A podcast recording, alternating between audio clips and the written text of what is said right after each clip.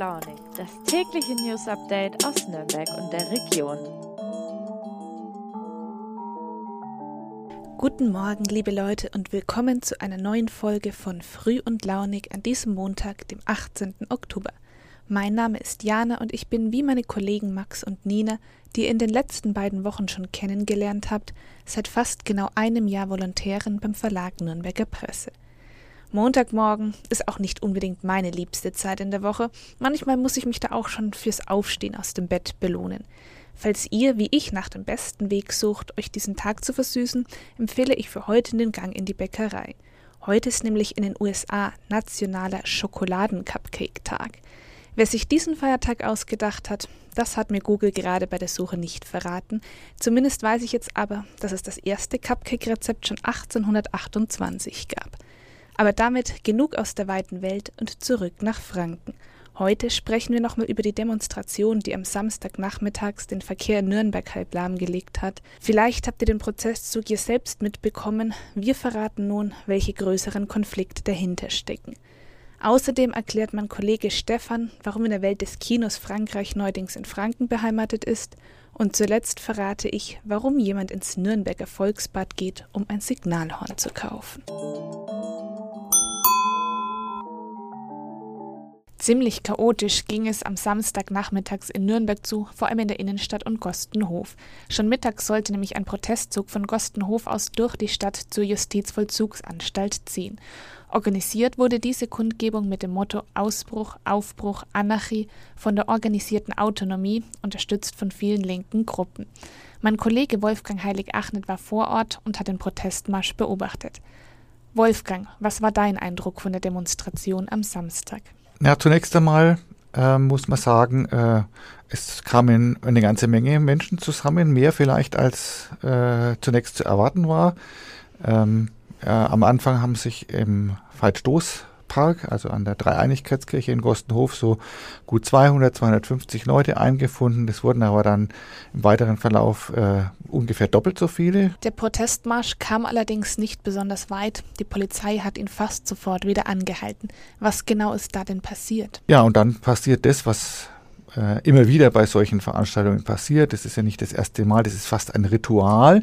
Es kommt dann zu so einer Art Kräftemessen. Ja? Also äh, die Demonst Demonstranten oder die Kundgebungsteilnehmer, insbesondere eben die etwas ähm, äh, härter drauf sind, die wollen es dann wissen und äh, wollen gucken, wie weit sie gehen können und wie weit sie was ausreizen können und ob sie eben durchsetzen können, zum Beispiel, dass sie mit ihren Transparenten, so als geschlossene, seitlich geführten Transparenten, ähm, so durch die Stadt marschieren können und natürlich wollen sie, dass die Polizei sich möglichst zurückzieht oder verschwindet. Natürlich, haut ab ist dann die Parole. Und die Polizei umgekehrt äh, macht natürlich genau das Gegenteil und sagt, wir sind hier und ihr haltet euch jetzt an das, was die Vorgaben sind. Und das steht ja in dem äh, Auflagenbescheid drinnen, den die bekommen. Und dann äh, wird halt geguckt. Also kann man das durchsetzen? Wer muss ein bisschen zurückweichen? Wer gibt sozusagen ein bisschen in Anführungsstrichen klein bei. Unter den Parolen der Demonstrierenden waren Aussprüche wie wir sind nicht alle, es fehlen die Gefangenen und Free Jan. Worauf beziehen sich die Demonstranten da?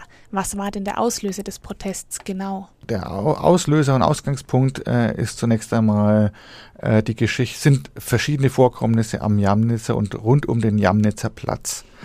Ähm, da gab es wiederholt Kundgebungen, Proteste, äh, eben auch von der äh, von bestimmten Gruppen, also auch von der äh, sogenannten Autonomie, ähm, die ein Stück weit das als ihr Wohnzimmer betrachtet, wenn man das so salopp sagen will, und äh, eben versucht äh, durchzusetzen oder zu behaupten, dass äh, da die Polizei quasi nichts zu suchen habe. Also was natürlich ähm, nicht durchzuhalten ist, aber das ist so der rhetorische Kampf. Und da hat es äh, wiederholt äh, Auseinandersetzungen, also einen Zusammenstoß von, zwischen Demonstranten und Polizeikräften gegeben. Dabei hat es auch Festnahme gegeben und einer der Teilnehmer ist kürzlich äh, in einem Verfahren eben zu einer Haftstrafe Strafe verurteilt worden, eben der besagte Jan. Der sitzt jetzt offenbar in Bayreuth ab, soweit ich weiß. Seine äh, Freunde, Anhänger, Sympathisanten sagen, der sei überhaupt nicht richtig beteiligt gewesen, was ihm vorgeworfen äh, wird, also Widerstand und so weiter, das sei ähm, überhaupt nicht, äh, das sei überhaupt nicht zutreffend gewesen. Den Fall des Aktivisten Jan zu beurteilen, ist als Außenstehender kaum möglich, ohne dass man beim Gerichtsprozess dabei war. Fest steht allerdings, dass der Konflikt um den Jamnitzer Platz, um den es dabei geht, schon sehr lange schwelt. Wolfgang nannte diesen Platz das Wohnzimmer der Szene und eben das sehen linke Gruppierungen bedroht durch die Gentrifizierung, doch neu gebaute oder sanierte Wohnhäuser mit höheren Mieten, in denen dann wohlhabendere Schichten einziehen und für die dann das entsprechende Angebot an teureren Läden und Restaurants entsteht. Tatsächlich erbrachte eine Studie der Stadt Nürnberg kürzlich das Ergebnis, dass sich Gentrifizierung, wie man sie in Hamburg und in Berlin gut sehen kann, so nicht in Gostenhof beweisen lässt. Die autonome Szene Nürnberg sieht dieses Ergebnis naturgemäß skeptisch und setzt sich daher zur Wehr. Das Thema, so viel steht fest, wird die Bewohner von Nürnberg noch eine Weile beschäftigen.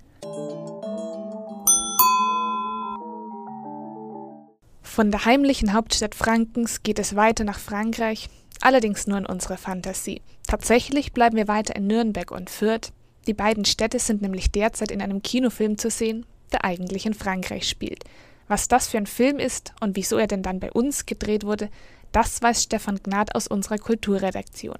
Stefan, um welchen Film geht es denn jetzt? Der Film heißt Resistance, Widerstand und äh, spielt eigentlich in Frankreich, aber gedreht wurde in Franken, äh, genau gesagt in Nürnberg, in Fürth und in Kronach. Das ist die Geschichte von äh, Marcel Marceau, dem berühmten äh, Pantomimen. Es ist kein Biopic, sondern es beschränkt sich nur auf eine Phase in seinem Leben, die vielleicht so viele Leute gar nicht auf dem Radar haben. Der war im französischen Widerstand, äh, als die Nazis recht früh im Zweiten Weltkrieg Frankreich überfallen haben und besetzt haben, äh, sind ja viele Leute in den Untergrund gegangen und er auch. Und da ging es in dem Fall drum, und das ist auch das Thema von dem Film, äh, jüdische Kinder zu retten. Auch ich habe die Werbung für Resistance schon auf Instagram gesehen, ganz prominent beworben durch den Schauspieler Matthias Schweighöfer. Der spielt aber tatsächlich gar nicht die Hauptrolle, oder? Nee, der spielt natürlich wie immer äh, den SS Oberschurken, in dem Fall Klaus Barbie, den Schlechter von Lyon, einer der widerlichsten Nazis, den das ja an Widerlichkeiten und an Monstern nicht äh, gerade armen Repertoire der Nazis hergibt, der war wirklich ein richtiges widerliches Arschloch. Und äh, den spielt er. Äh, es sind aber auch sonst diverse bekannte Schauspieler eigentlich dabei. Ed Harris, ähm, sp spielt keine große Rolle, er spielt den General, der so in der, in der ziemlich dämlichen Rahmenhandlung zu sehen ist. Äh, und Jesse Eisenberg spielt äh, Marcel, Marcel, Marcel Masson. Für den Film wurden ja zahlreiche Szenen bei uns in Franken gedreht. Wo denn genau? Ähm, querbeet in der Altstadt. Du wirst jetzt wahrscheinlich raus auf die Frage, was man wiedererkennt. Man erkennt einiges im Film mhm. wieder. Also es spielt ja in Frankreich und es sind auch überall französische Schilder und so, aber also äh, du erkennst schon das ein oder andere in Nürnberg. Die Rahmenhandlung spielt im äh, Kolosseum draußen in der Kongresshalle. Da haben sie das Museum oben wegretuschiert aber das ist natürlich dann ganz eindrucksvoll und es wird auch so in der Bauchbinde unten angekündigt. Äh. Und äh, dann sieht man das Stadttheater Fürth. Das ist der Bahnhof von Lyon. Das funktioniert eigentlich auch ganz gut. Ich glaube, und dann sitzt du so im Kino und dann denkst du dir, ah, die Ecke, das könnte so das Feuerwehrgebäude in Fürth sein und die Straße und so. Ähm, ja, was man definitiv erkennt, ist das Volksbad, das alte, am Plärrer. Da spielen zwei, drei ganz wichtige Szenen. Und äh, Kronach ist auch viel zu sehen. So die Festung oben und äh, die Altstadt. Nun ist Franken aber nicht Frankreich. Warum fanden die Dreharbeiten denn eigentlich bei uns statt? Mir hat mal ein Filmschaffender gesagt, dass Nürnberg und die Region hier nicht abgedreht ist. Also du kennst ja in Berlin, kennst du jede Ecke eigentlich aus, aus TV-Produktionen und Filmproduktionen. Das ist hier nicht so der Fall. Also du kannst hier in Nürnberg eigentlich ganz gut drehen. Du hast deine Ruhe, also das hat der mir so gesagt schon vor Jahren. Und äh, es ist halt noch nicht jedes Motiv ausgelutscht, das du jetzt dann halt dann schon sagst, ach, kenne ich schon und so. Ihr fragt euch jetzt, ob der Kinobesuch eure Zeit und euer Geld wert ist? Nun, Stefan hat auch eine Rezension für den Film Resistance geschrieben. Daraus will ich jetzt mal nur so viel verraten. Da geht es um Logiklöcher in der Größe von James Bond Filmen. Ihr wollt wissen, was es damit auf sich hat? Dann schaut doch mal nach. In den Show Notes steht der Link zum Artikel auf nordbayern.de.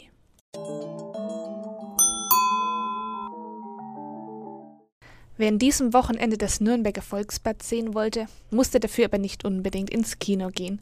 Von Donnerstag bis Sonntag fand dort nämlich eine Lichtshow statt. Jeden Abend wurde die Fassade außenbunt angestrahlt und die Besucher konnten sich sogar teilweise interaktiv daran beteiligen. Mit diesen Lichternächten hat das Volksbad seine Pforten vorerst für die Öffentlichkeit geschlossen. Das bewegt ziemlich viele Nürnbergerinnen und Nürnberger, von denen manche gefühlt ihre halbe Kindheit im Bad verbracht haben. Mittlerweile ist es 27 Jahre her, seit der Badebetrieb eingestellt wurde. In dieser Zeit gab es neben der Diskussion darüber, was nun aus dem Jugendstilbau wird, aber auch immer wieder Veranstaltungen. Vielleicht waren ja einige von euch schon mal bei einer der Techno-Partys, die in den Jahren der Nichtnutzung immer wieder dort stattgefunden haben. All das war Grund für zahlreiche Menschen, nochmal zum Volksbad zu kommen. Auch mein Kollege Hartmut Voigt war dabei und hat sich unter den Besuchern umgehört. Hartmut, Du hast dann mit den Nürnbergern vor Ort darüber gesprochen, was ihnen das Volksbad bedeutet. Was haben sie dir denn dazu erzählt? Ja, es waren viele ältere Nürnberger da, die haben ihre Erinnerungen ausgetauscht. Sie haben sich erinnert, wie sie selber dort einen Schwimmkurs gemacht haben vor 40 Jahren, vor 50 Jahren zum Teil. Und auch viele Jüngere, die einfach mal ein Jugendstilgebäude von innen sehen wollten, das ja schon seit vielen Jahren geschlossen ist.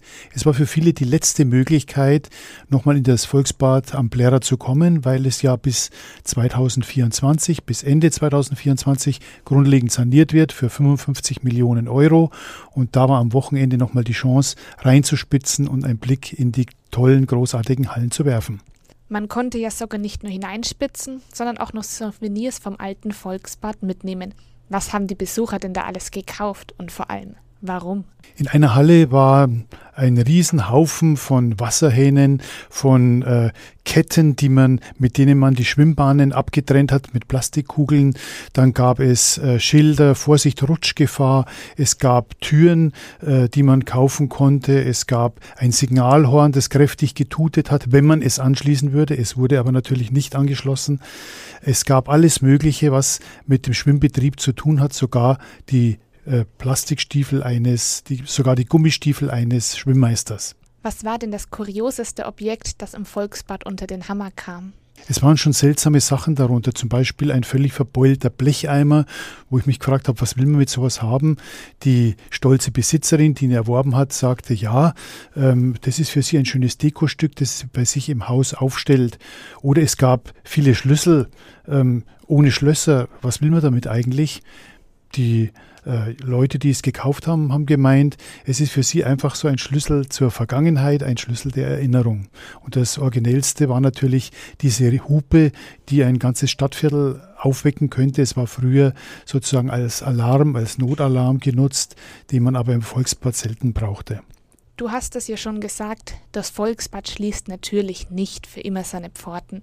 Es wird in den kommenden drei Jahren saniert und soll dann wieder für den Badebetrieb geöffnet werden. Billig wird es nicht. Bei Nürnberg Bad rechnet man mit um die 55 Millionen Euro. Wenigstens die Hälfte davon muss die Stadt selbst bezahlen. Was sagen denn die Nürnberger zu den Umbauplänen? Die sind natürlich begeistert, denn viele haben bei der Schließung vor über 27 Jahren äh, gesagt, meine Güte, jetzt haben wir so ein tolles Bad, haben äh, so ein stimmungsvolles Bad und es wird nicht genutzt, es wird einfach zugemacht, da muss es doch eine Zukunft geben. Es gab ja immer wieder Anläufe, um das Volksbad zu öffnen, verschiedene Vorschläge, mal sollte ein Altenheim rein, mal sollte ein Begegnungszentrum für Migranten hinein und, und, und, aber nie ist was draus geworden und dass es jetzt auf den letzten Drücker sozusagen doch noch reaktiviert wird als Bad für alle, als Volksbad, Volksbad eben, das hat schon viele begeistert. Und eine Frau hat zu mir gesagt, das Jahr 2024, ich freue mich drauf. Ich gehe da in diesem Jahr in Rente und gleichzeitig öffnet das Volksbad wieder Ende Dezember 24. Da weiß ich dann schon, was ich zu tun habe. Na, das klingt doch mal nach Optimismus. Falls ihr noch mehr über das Volksbad wissen wollt und wie das nach dem Umbau aussehen soll, könnt ihr das alles nachlesen auf nordbayern.de. Und das war es für heute von Früh und Launig. Ich gönne mir jetzt etwas Süßes und dann fange ich schon mal an, nach den besten Themen für morgen zu suchen.